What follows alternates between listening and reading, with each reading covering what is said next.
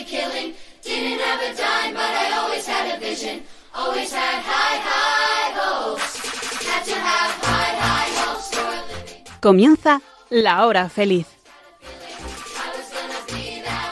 El espacio para los más pequeños de la casa aquí, en Radio María.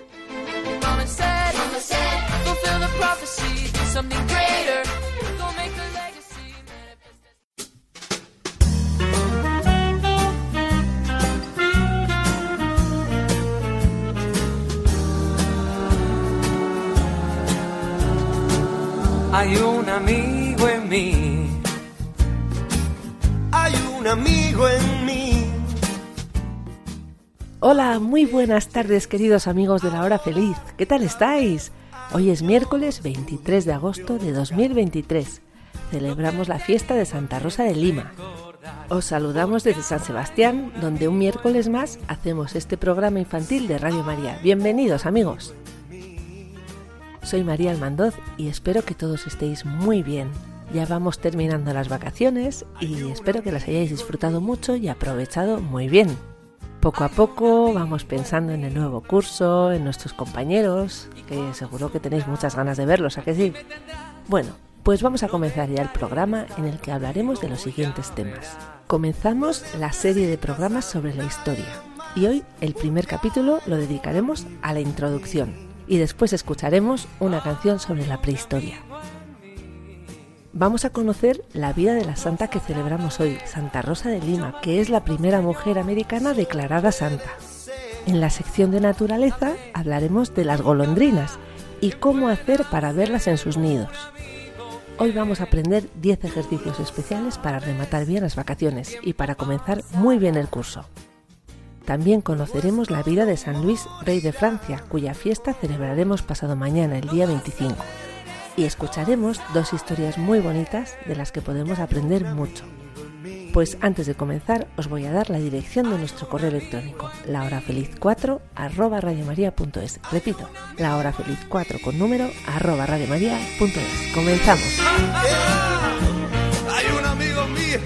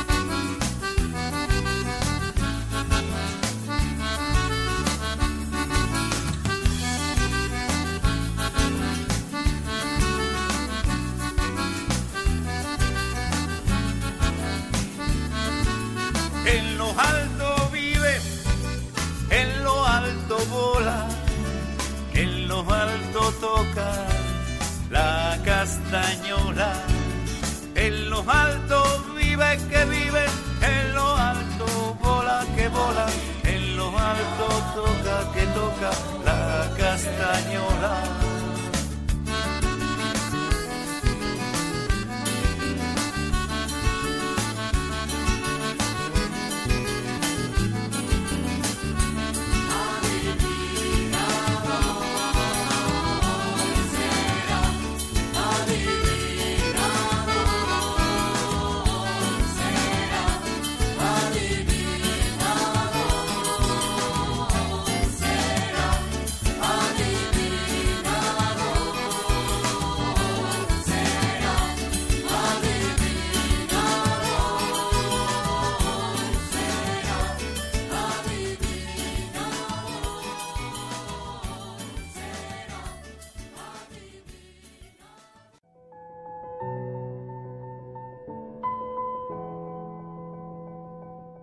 Santa Rosa de Lima nació en abril de 1586, cuando la ciudad de Lima era capital del Virreinato del Perú.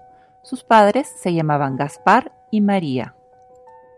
Fue bautizada en la iglesia de San Sebastián con el nombre de Isabel Flores de Oliva, pero este nombre fue cambiado al de Rosa, pues cuentan que su madre un día, al asomarse a su cunita, vio su cara convertida en una rosa.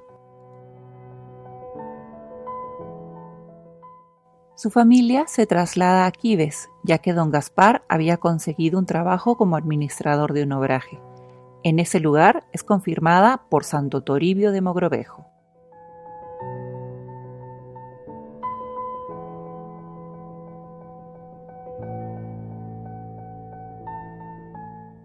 Desde pequeña tuvo mucha fe e inclinación a la vida religiosa. Cuando regresó la familia a la capital, Lima, ella se dedicó a ayudar a la gente que más necesitaba. Era muy buena y generosa.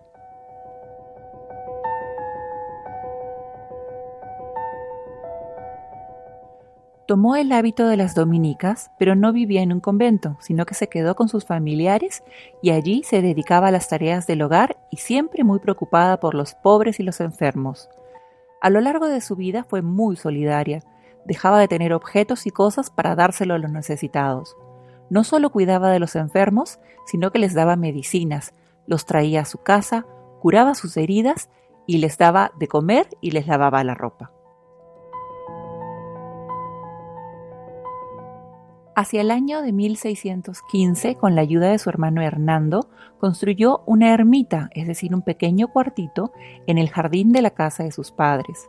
Allí, en ese espacio de dos metros, ella se sentaba a orar a Dios. Se dice que era capaz de comunicarse tanto con plantas como con animales. Inclusive hay una tradición llamada los mosquitos de Santa Rosa, que hace referencia a que ella hizo un pacto con estos animalitos pequeñitos para que la dejaran rezar tranquila en el jardín sin estarla picoteando ni molestando. Murió el 24 de agosto de 1617 y celebramos a esta santa el 30 de agosto de todos los años. Fue canonizada, es decir, convertida en santa en 1671.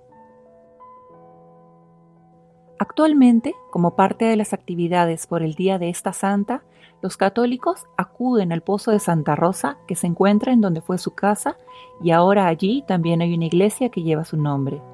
Este pozo es muy antiguo y fue construido para captar el agua subterránea del río Rímac.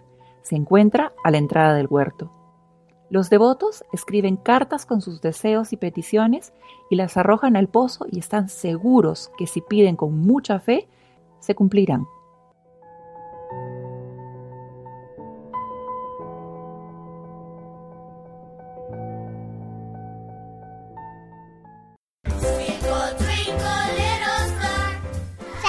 Que estás escuchando? Pues estás escuchando en Radio María La Hora Feliz.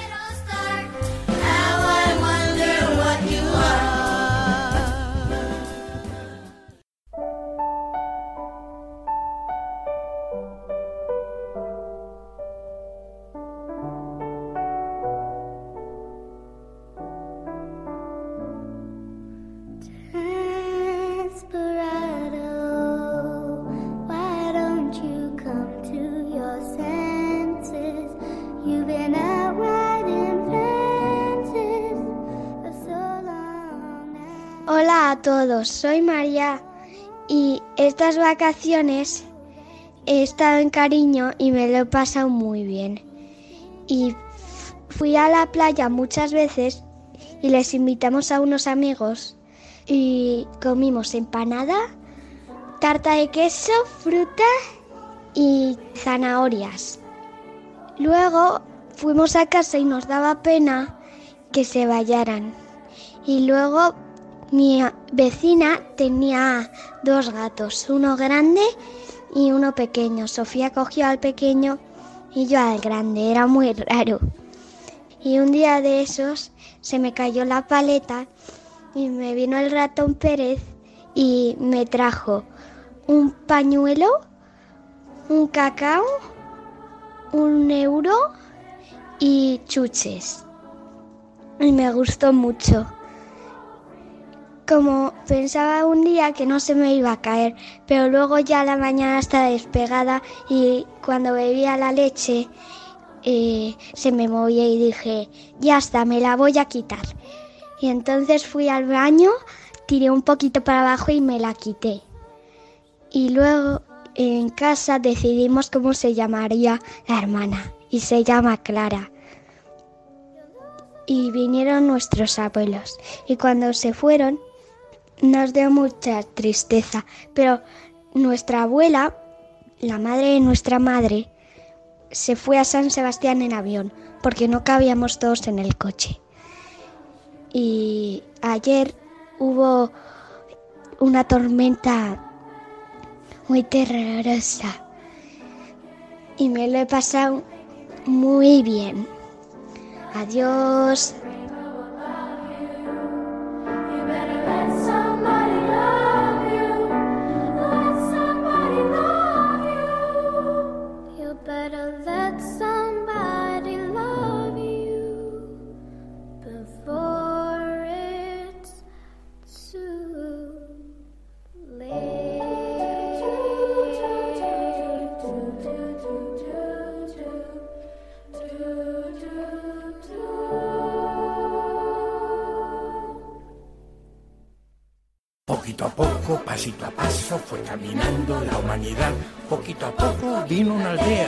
Después un pueblo y una ciudad.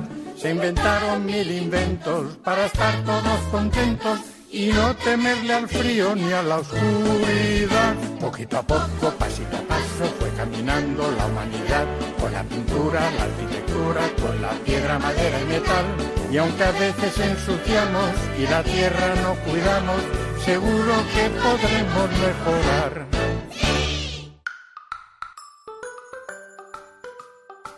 Hola amigos, empezamos hoy la sección Paseando por la Historia, en la que vamos a explicar en unos cuantos programas las cosas que han pasado en el mundo desde que el hombre existe. Esto es muy importante porque tenemos que saber lo que han hecho los antepasados por nosotros. Si nosotros vivimos tan bien ahora y tenemos tantas cosas, es porque ha habido gente que ha luchado y que ha conseguido muchas cosas en tiempos pasados. Y eso es muy importante que lo tengamos en cuenta para que sepamos todo lo que debemos a nuestros antepasados. Además, cuando estudiamos historia, aprendemos lo bueno y lo malo que ha hecho la gente, y así nosotros podemos hacer esas cosas buenas y podemos evitar esas cosas malas. Vamos a empezar explicando lo que es la historia. La historia es conocer todo lo que ha hecho la gente desde que existen los hombres en el planeta Tierra. Todas esas cosas que han tenido consecuencias para nosotros. Pero como es mucho tiempo, hay que cortarlo en periodos para poder estudiarlo. Los que estudian la historia han hecho unas divisiones que es importante conocer. La primera gran división es la prehistoria y la historia. ¿A qué llamamos prehistoria? A la parte de la historia en la que la gente no sabía escribir. Hay un momento en que la gente aprende a escribir y entonces escribe documentos deja documentos y entonces no solo tenemos ideas, sino que podemos comprobar lo que hizo la gente en aquellos momentos porque lo dejó escrito. Cuando no había escritura, le llamamos prehistoria. Cuando hay escritura, le llamamos historia. La prehistoria es el periodo más largo, son millones de años, pero está tan lejos que podemos conocer muy pocas cosas, solamente por los utensilios que han quedado de los que utilizaban los hombres de esa época. La historia es más breve, pero la conocemos mucho mejor. Por eso también la dividimos en varios periodos. Cuatro. El primero es la historia antigua. La historia antigua también dura miles de años. Desde el 4000 a.C., que ahora explicaremos qué significa esto, hasta más o menos el siglo V después de Cristo. Habrá un programa solo para la historia antigua. Después de la historia antigua viene la medieval, que es desde el siglo V hasta el XV, y también tendremos un programa para la Edad Media. Después viene la época moderna, que va desde el siglo XV hasta el XIX. Y también tendremos un programa para la Edad Moderna. Y el último programa será el del último periodo, la historia contemporánea, que es desde el siglo XIX hasta el día de hoy. Y ahora tenemos que explicar qué es un siglo y por qué hemos dicho antes de Cristo y después de Cristo. Un siglo es una unidad que nos hemos inventado para medir el tiempo y que dura 100 años. Siempre la historia la dividimos en siglos y dentro de siglos en años. Ahora estamos en el siglo XXI, pero ojo, el siglo XXI después de Cristo. ¿Por qué dividimos en antes de Cristo y después de Cristo? Porque lo más importante que ha pasado en la historia desde el principio es lo que celebramos en Navidad, que Jesús, que es Dios, nació en Belén, en un pueblecito de Palestina, para venir a salvarnos a los hombres. Es tan importante ese hecho que cuando se empezó a estudiar la historia en serio, un fraile medieval que se llamaba Dionisio el Exiguo porque era muy flaquito, exiguo significa eso, flaquito, pequeñito. Pues Dionisio se inventó que se podían contar los años poniendo año 1 el año que nació Jesús. Y así es como organizamos la historia. Entonces, imaginaros una línea. Una línea dibujada en un papel y ponéis una rayita justo en medio. Pues esa rayita sería el año que nació Jesús. Entonces, desde esa rayita A la izquierda ponemos todas las cosas que han pasado los años antes de que naciera Jesús. Y desde esa rayita hacia la derecha ponemos todas las cosas que han pasado después de que naciera Jesús. Por eso llamamos años antes de Cristo y años después de Cristo. El Imperio Romano empezó en el siglo I antes de Cristo, es decir, dentro de los 100 años anteriores al nacimiento de Jesús, y terminó en el siglo V después de Cristo, es decir, dentro de los 500 años después de que naciera Jesús. ¿Se entiende con este ejemplo? Ahora que ya sabemos lo que es la historia y cómo se organiza, podemos preguntarnos cómo podemos aprender historia. Ya tendrás una maestra que te explique lo que es la historia, pero además es importante que tú quieras aprender las cosas por ti mismo. Y puedes para eso leer cosas y preguntar a los mayores. Por ejemplo, tus abuelitos te pueden contar los hechos históricos que ellos vivieron cuando tenían tu edad o cuando eran un poco más mayores. Tus papás también te pueden contar cosas. Lo importante es que te preguntes y que preguntes a los demás. Cuando una cosa no sabes por qué es así, preguntas. Todas las cosas tienen un porqué, no están hechas así porque sí. Todo tiene una causa y todo está hecho como está hecho por algún motivo. Y eso nos lo enseña la historia. Y entonces tú puedes preguntar, ¿por qué la gente vivimos en las ciudades y hay muy pocos que vivan en el campo? O ¿por qué hay una iglesia más grande en mi ciudad que se llama catedral y otras más pequeñitas? O ¿por qué las estatuas que tenemos en nuestras ciudades son de hombres y de mujeres? ¿Y quién es el señor de cada estatua? ¿Y qué ha hecho? ¿Y por qué le han hecho una estatua? Todo eso son cosas que se pueden preguntar y que así uno aprende historia. Bueno amigos, nos vemos en los siguientes capítulos para seguir hablando de historia.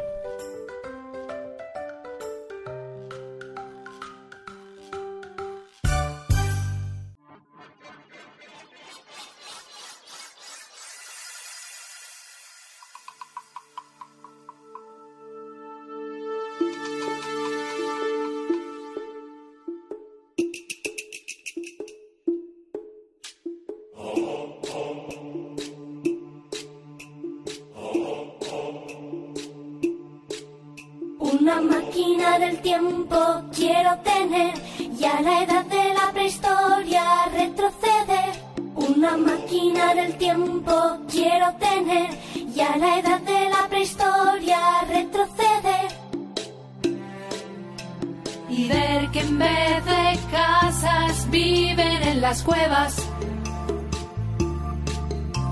Que el fuego encienden al chocar fuerte dos piedras.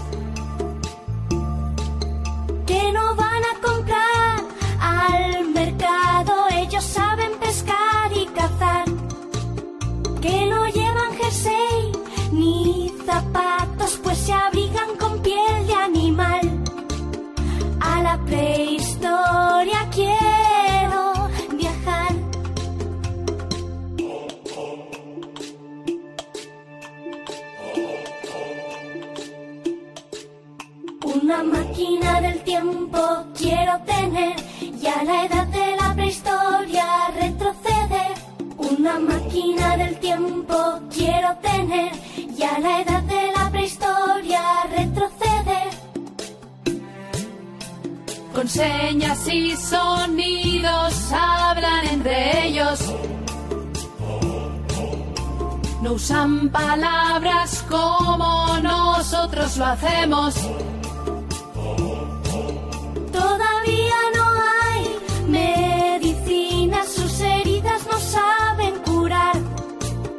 Las paredes de la cueva pintan y su vida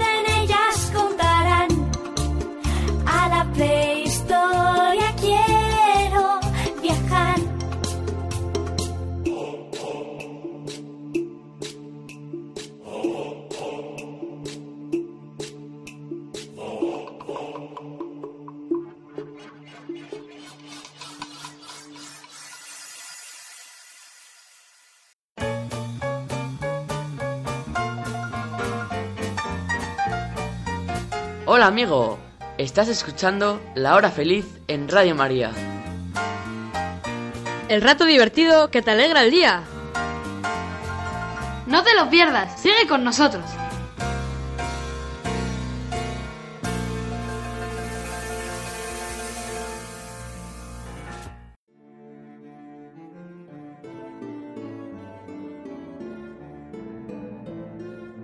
San Luis, rey de Francia.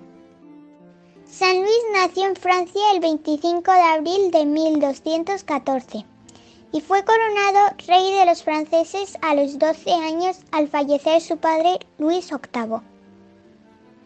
Por su corta edad, su reinado quedó en manos de su madre, la española Doña Blanca de Castilla, quien lo educó en buenos ideales de vida. Cuando cumplió la mayoría de edad, recibió el título de Luis IX y en esa época se unió en matrimonio con Margarita, hija de Ramón Berenguer, conde de Provenza. Margarita sería parte fundamental en su reinado y en su camino hacia la santidad. De su matrimonio tuvo 11 hijos a los que personalmente dio una excelente educación. Para San Luis, rey de Francia, gobernar era un deber, no un derecho, por lo que su reinado fue uno de los más ejemplares de Francia, basado siempre en normas de moral cristiana. Luchó por la paz, sobre todo evitando enfrentamientos entre el pueblo y la nobleza y encargándose personalmente de atender las quejas y necesidades de los desamparados.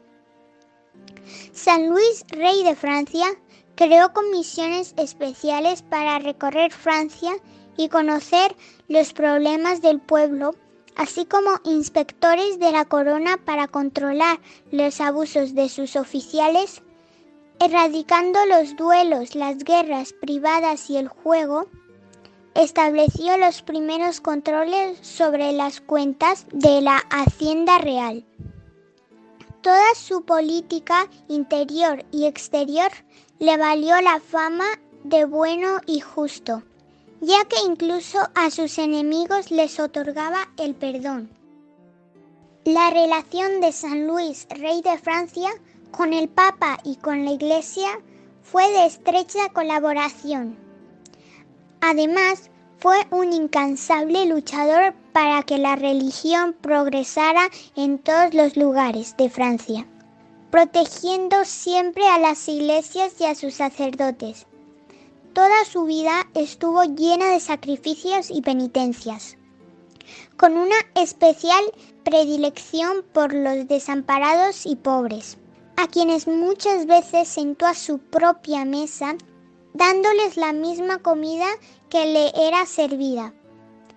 Visitaba personalmente hospitales y pasaba también gran parte de su tiempo en oración. Y educó a sus hijos en estas costumbres cumpliendo sus diferentes responsabilidades de rey, padre y cristiano.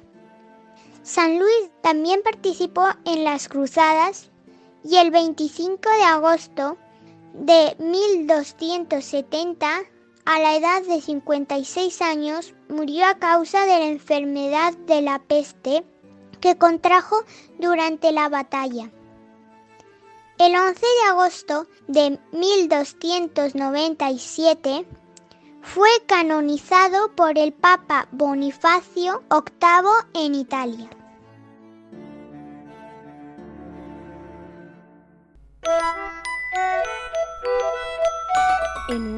Día de invierno, después de que los campos se quedaron cubiertos de nieve, un pobre niño tuvo que salir a por leña con un trineo. Cogió la leña y la cargó en el trineo. Pero como tenía tanto frío, prefirió hacer fuego para calentarse un poco antes de llegar a su casa. Cuando comenzó a cavar un pequeño hoyo y apartaba la nieve, descubrió en el suelo una llavecita de oro. Entonces Pensó que si en aquel lugar había una llave, cerca debería estar la cerradura. Y siguió cavando hasta que se encontró un pequeño cofre de hierro. Ojalá esta fuera la llave, pensó el niño. Seguro que en el interior del cofre habrá objetos muy valiosos. Y aunque buscó con muchas ganas la cerradura, no encontró ninguna. Hasta que por fin encontró una tan diminuta que apenas se veía. Introdujo la llave y ésta se ajustó perfectamente. Le dio una vuelta a la llave y... Por fin abrió el cofre. Y dentro había otra llave.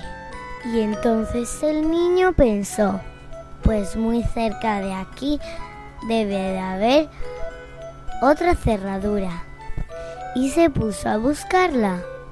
Y así se pasó horas y horas encontrando llaves y encontrando cofres. El niño creció, se hizo mayor y toda la vida fue un buscador de tesoros.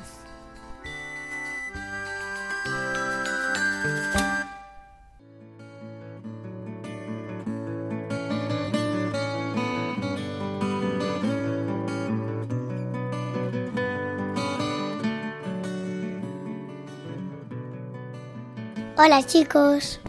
Hola chicos. ¿Qué tal el verano? ¿Lo estáis pasando bien? Yo fenomenal. Nosotras somos Rusé y Marta y os vamos a proponer unos ejercicios para hacer estas vacaciones. Sí, son ejercicios diarios para hacer cada día. Pues bueno, mucha atención que vamos a comenzar a deciros los ejercicios. 1. Para los ojos. Mira siempre las cosas buenas de los demás. 2. Para la lengua. Habla desde el corazón y no solo desde la boca. 3. Para el rostro. Sonríe constantemente a los demás. 4. Para los oídos. Habla menos y escucha mucho más. 5. Para la cabeza. Ten pensamientos positivos que sirvan para hacer el bien. 6. Para los pies. Camina siempre hacia la verdad. 7. Para la respiración. Respira profundamente las cosas buenas de tu familia. 8. Para la fuerza. Cuando falles en algo, no te preocupes y vuelve a levantarte. 9. Para el corazón. Ofrece amor a las personas que te rodean. 10. Para el alma. Camina siempre con Dios porque nunca estás solo. Pues estos son los ejercicios para cada día de estas vacaciones. Ánimo a todos y adelante. Adiós amigos.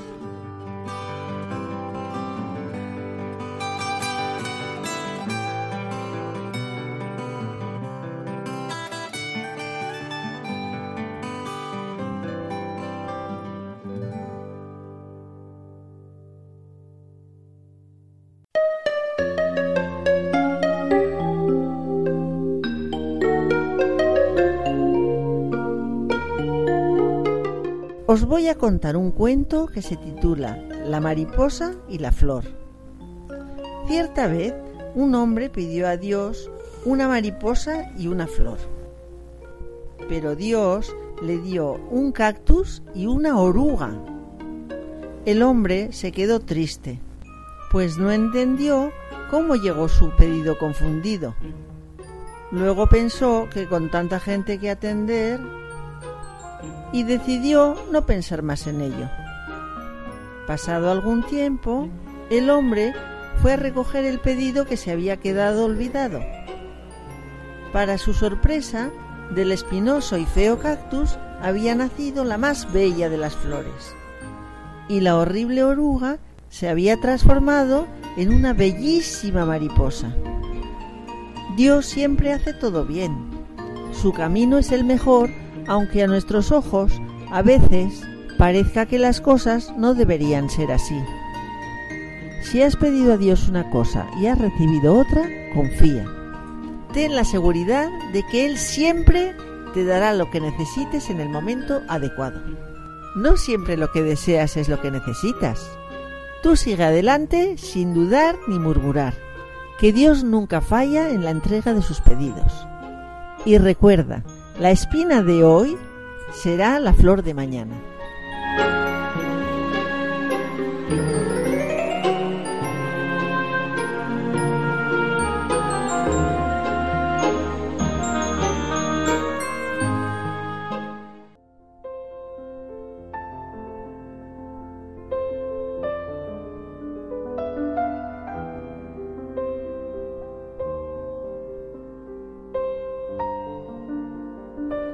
Murillo fue un pintor maravilloso.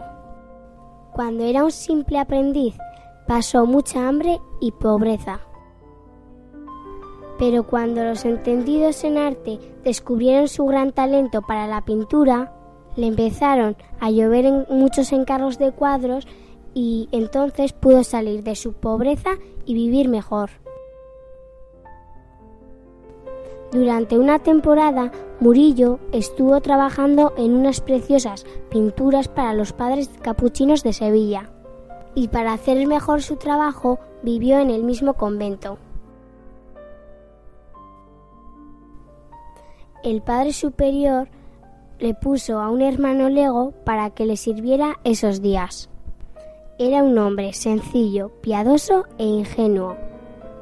Un día Murillo notó que este religioso estaba especialmente nervioso e inquieto, y cuando estuvo a solas con él, mientras le servía la comida, le preguntó ¿Qué te pasa, hermano, que no me hablas? Si tienes penas, cuéntamelas, que yo soy tu amigo. Y si te he faltado en algo, dímelo, para que pueda reconocer mi falta y pedirte perdón. El hermano Lego, todo nervioso e intranquilo, y mirando en torno suyo con mucha inquietud, le dijo Señor Murillo, no habléis de faltas y perdones. Yo soy un miserable pecador que no ha sabido vencer la tentación. Le dijo Murillo ¿Qué te sucede? ¿Qué has hecho? El hermano, acercándose al pintor con mucho misterio, y en voz baja le dijo, es que un deseo se ha apoderado de mí. Estoy deseando poseer una de esas vírgenes tan bellas y devotas que usted pinta todos los días. Murillo le consoló como pudo y disimuladamente se guardó la servilleta sin que lo advirtiera el hermano. Cuando el religioso recogió el servicio de la mesa, no se dio cuenta de que faltaba la servilleta. ¿Para qué la quería Murillo? Algunos días después, el pintor entregó al hermano la servilleta toda sucia y con tono de broma le dijo Hermano, cuida un poco mejor el ajuar, que si los huéspedes se van llevando las servilletas, vais a acabar pobres. El religioso, cuando llegó a la cocina y extendió la servilleta, no se lo podía creer. Vio pintada en ella a la Virgen María, una de las más bellas y hermosas creaciones que Murillo había pintado.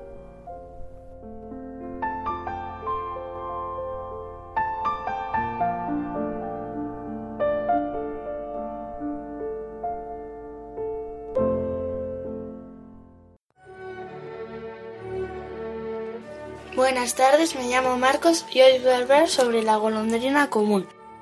La golondrina común tiene el cuello rojo teja y el vientre beige. La cola es muy ahorquillada. Es más bien solitaria y anida sobre todo en el interior de los edificios. El nido tiene forma de copa, con la entrada muy abierta. Examina un nido de golondrina. Primero, instálate bien para ver el nido, pero sitúate a más de 10 metros. Necesitas un reloj, un lápiz y una ficha de observación. Si tienes unos prismáticos, utilízalos. No hagas ruido. Anota las idas y venidas de los pájaros. Segundo, si la golondrina permanece en el nido más de 20 minutos, es que está incubando. En el caso de las golondrinas, solo incuba la hembra. Tercero, si las golondrinas van y vienen, es que están alimentando a las crías. Si el adulto sale del nido con heces blancas en la punta del pico, es que las crías tienen más de dos días. Si uno de los progenitores se queda en el nido, es que las crías tienen menos de cinco días.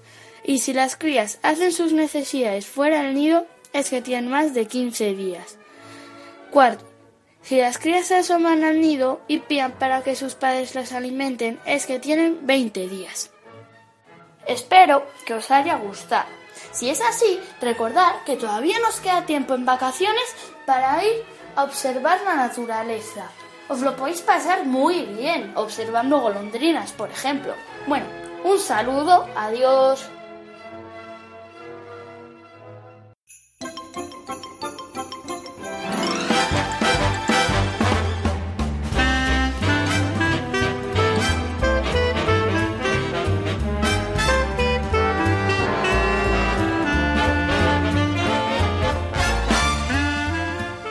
Bueno amigos, ya nos despedimos. Muchas gracias a todos por habernos acompañado en esta hora feliz. Lo hemos pasado genial. Nuestro correo electrónico es lahorafeliz4 arroba radiomaria.es. Repito, lahorafeliz4 con número arroba radiomaria.es. Y ya nos vamos. Desde San Sebastián nos volveremos a encontrar con vosotros en la hora feliz el próximo mes. Será el miércoles 20 de septiembre a las 6 en punto aquí en esta querida radio Radio María. A ser buenos, ¿eh? ¡Adiós!